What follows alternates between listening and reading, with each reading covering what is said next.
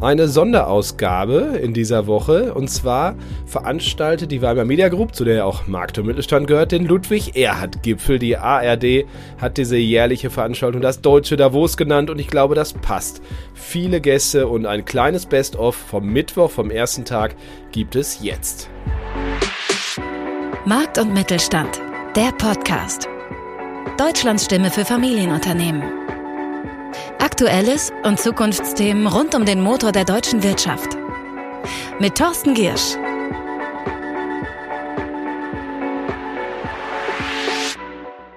Die Themenvielfalt dieser Veranstaltung ist extrem breit und ehrlicherweise auch die Perspektiven. Wir sind weltweit unterwegs, aber weil es eben auch am Tegernsee stattfindet, traditionell ist Bayern auch ein wichtiges Thema und in diesem Jahr besonders, weil es ist Wahlkampf und es geht um Energie und Atomkraft.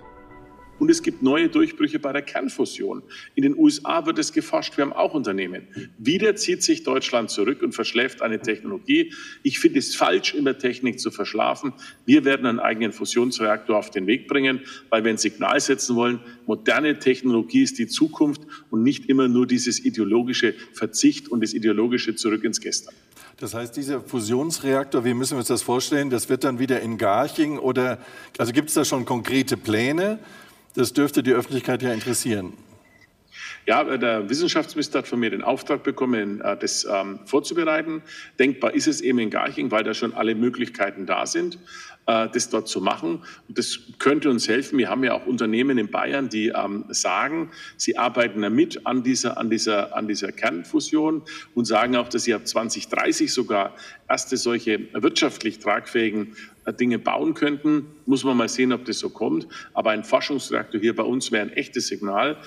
Ich nehme an, Sie haben die Stimme erkannt. Das war Markus Söder von der CSU, Schirmherr des Ludwig-Erd-Gipfels seit langem im Gespräch mit Wolfram Weimer, unserem Verleger, der sozusagen das Entree Jahr für Jahr mit Herrn Söder macht.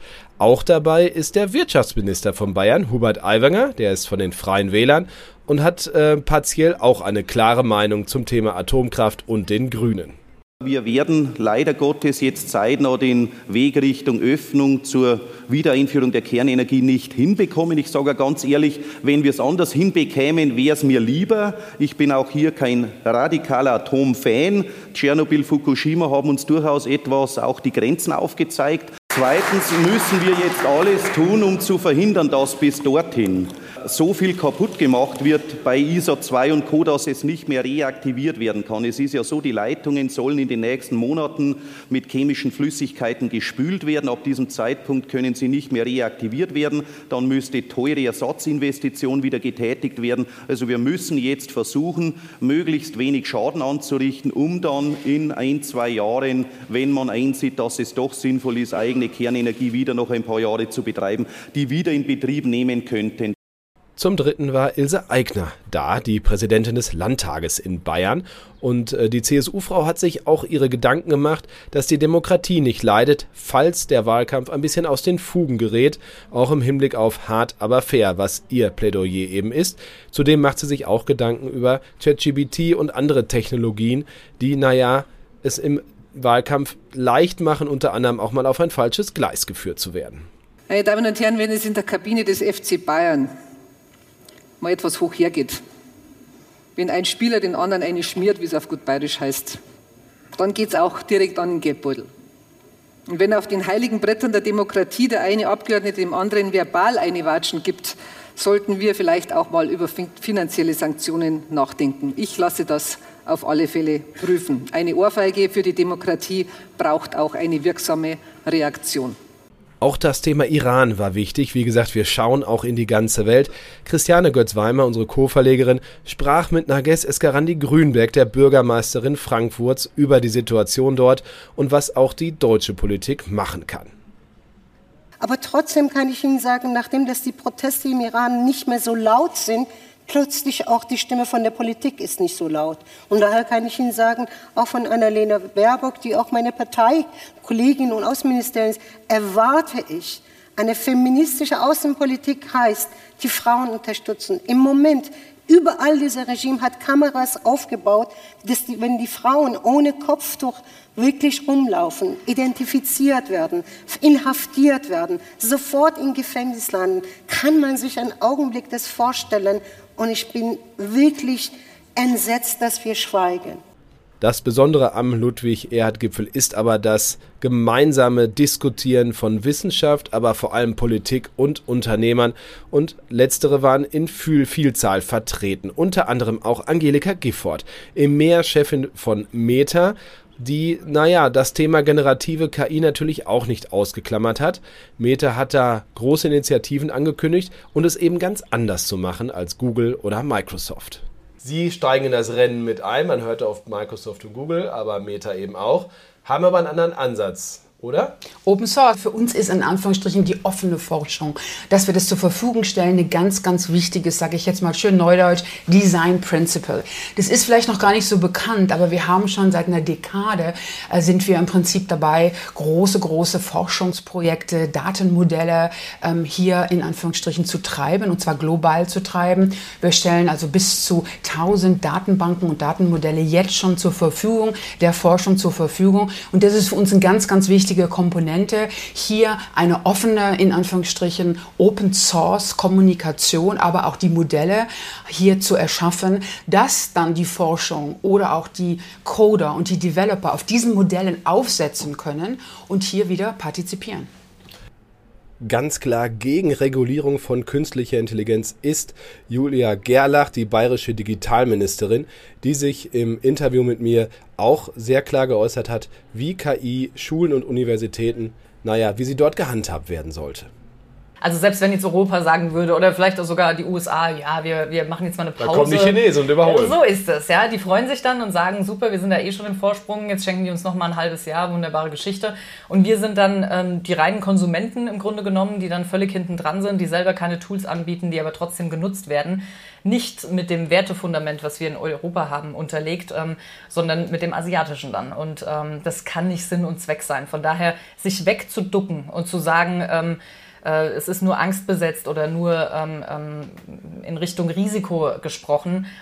So klappt äh, Digitalisierung nicht, so klappt äh, Technologie nicht in unserer Welt. Ähm, wir müssen Gestalter bleiben. Das bedeutet, wir müssen auch nicht KI einfach ähm, über uns ergehen lassen. Also es ist nichts, was uns aufoktroyiert wird, aber wir müssen schon wissen, wie wollen wir eigentlich KI einsetzen in unserer Gesellschaft, in unserem Arbeitsleben und da die richtigen Rahmenbedingungen zu setzen, aber auch Regularien aufzustellen, halte ich für extrem wichtig und da hilft uns ein Moratorium mit Sicherheit nicht. Besonders spannend ist das ja auch an Schulen und Universitäten, generative KI.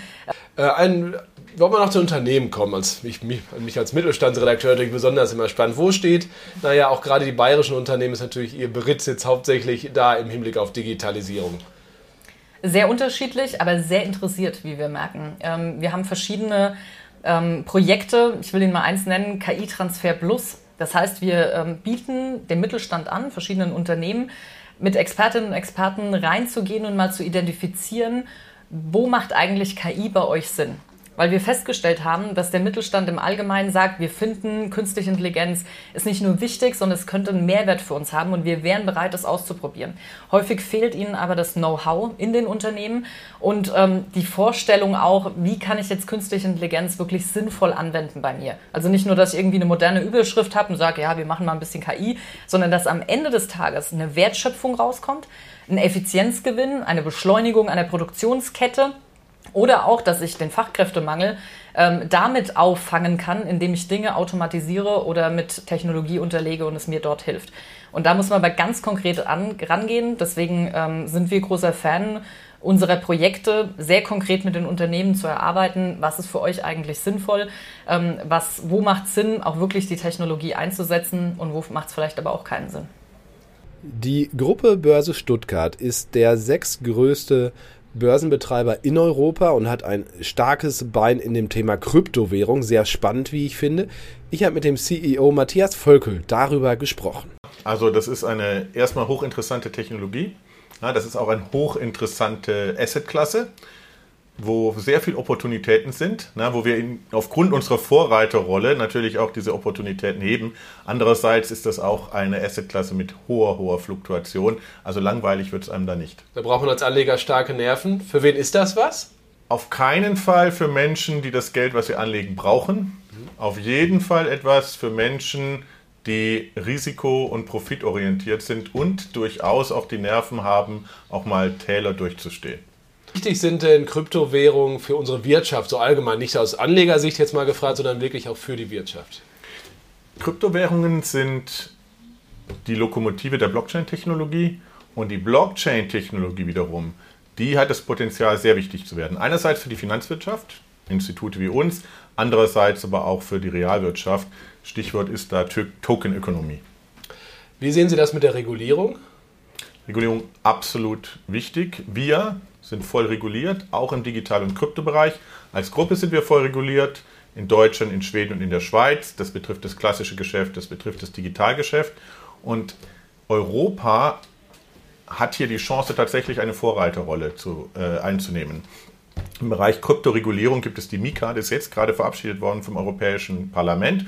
Und diese MiCA kann weltweit Standards setzen. Es gibt auch eine gute deutsche Regulierung und wir befolgen diese Regulierung. In dieser neuen, in dieser etwas wilden Industrie ist es wichtig, Vertrauen zu schaffen. Und Vertrauen schaffen Sie mit Regulierung. Um Nachhaltigkeit ging es in sehr vielen Panels und Diskussionsrunden hier. Mit Tobias Vogel, dem Vorstandsmitglied der UBS, habe ich darüber gesprochen, im Hinblick auf auch Geldanlage und wie eine Bank mit dem Thema Nachhaltigkeit umgeht. Wir sehen natürlich, dass wir eine äh, eindeutige Energiekrise haben. Das Thema Energiesicherheit spielt eine Riesenrolle. Und ich glaube, in dem Sinne wird die Nachhaltigkeit, die Investitionen in Nachhaltigkeit werden sich eher beschleunigen. Was wir bei unseren Kunden natürlich ganz klar sehen, ist ein Trend, dass sie nachhaltige Produkte, nachhaltige Investments machen wollen. Und ich glaube, dass wir da äh, erst noch am Anfang stehen. Ähm, und ich denke, dass das Thema die nächsten Jahre sich noch sehr, sehr stark beschleunigen wird. Naja, jetzt gibt es natürlich auch Regularien, auch von der Seite der EU, äh, mit denen wir alle zurechtkommen müssen. Hilft das, dass die ESG-Regel nicht jeder so ein bisschen anders interpretiert? Oder sind wir da einfach noch auf dem Weg? Naja gut, ich glaube, die EU hat ja sehr viel probiert, um innerhalb der EU zumindest mal die Richtlinie zu harmonisieren. Also es gibt ja unglaublich viele Directives, ähm, Richtlinien, die auf EU-Ebene schon kamen, um eben zu versuchen, dass wir da einigermaßen Harmonisierung haben. Jetzt ist die EU natürlich nicht alleine. Ähm, wir sind in einem globalen Umfeld, Investoren sind global ähm, und da haben wir das Problem, dass natürlich zwischen den einzelnen Kontinenten noch sehr, sehr unterschiedliche Auffassungen bestehen, äh, welche Nachhaltigkeitskriterien letztendlich gelten. Ähm, ich glaube, hier würde sicherlich helfen, wenn wir irgendwann einen einheitlichen Standard bekommen. Also wir in einen unabhängigen Institut wie zum Beispiel das International ähm, Sustainability äh, Standards Board, äh, wenn diese Richtlinien schaffen würden, die für alle gelten, weil dann hätten wir ein Level Playing Field und das würde das Investment äh, in Nachhaltigkeit, glaube ich, vereinfachen. Das Thema Nachhaltigkeit ganz pragmatisch hat Achim Schröder mit uns besprochen. Der Vorstand von Westenergie sagt nämlich, wir brauchen mehr Netze und zwar konkret Verteilernetze. Man muss sich das vorstellen wie es gibt sehr viele Autobahnen und wir bauen die von zwei auf dreispurig aus, nützt aber nichts, wenn es kaum Bundesstraßen und Landstraßen gibt. Das habe ich verstanden. Also grundsätzlich geht die Energiewende aus unserer Einschätzung in die richtige Richtung. Die Strategie des E.ON-Konzerns und auch der Westenergie zahlt genau darauf ein. Wir haben Digitalisierung, wir haben Nachhaltigkeit, wir haben Wachstum. Wir müssen nur ein Thema nach meiner Einschätzung, was ich auch heute in den zwei Stunden noch gar nicht gehört habe, mehr in den Fokus rücken, das ist das Thema Netze. Bei Netzen wird immer Übertragungsnetz diskutiert, wenn überhaupt Netze. Wir haben aber Verteilnetz primär in, im Fokus zu rücken. 98 Prozent aller Netze in Deutschland sind Verteilnetze, 95 Prozent aller Photovoltaik- und Windanlagen sind an den äh, Verteilnetzen angeschlossen. Und das Thema Verteilnetze muss mehr in den Fokus. Warum ist das so? Ansonsten haben wir ganz viele Erneuerbare, die wir ja irgendwie zum Kunden bringen müssen, wie beim Fußball. Ne? Wenn Sie die Abwehr haben und den Sturm, dann muss der Ball irgendwie von hinten nach vorne. Oder wenn wir das Autobahnbeispiel, was ja auch ganz aktuell ist, momentan nochmal bemühen dürfen, wenn Sie eine Autobahn zweispurig haben und Sie bauen sie dreispurig aus, aber Sie stehen dann vor irgendeiner Brücke, weil die nicht saniert ist und nicht weitergeht, geht es eben nicht. Also wir brauchen die Verteilnetze, damit auch die Erneuerbaren, wenn sie dann so ausgebaut werden, wie der Plan ist, aufgenommen werden können. Und dazu brauchen wir eine vernünftige Finanzierung. Das war nur ein wirklich kleiner Auszug aus dem gesamten prallvollen Programm des ersten Tages des Ludwig-Erd-Gipfels.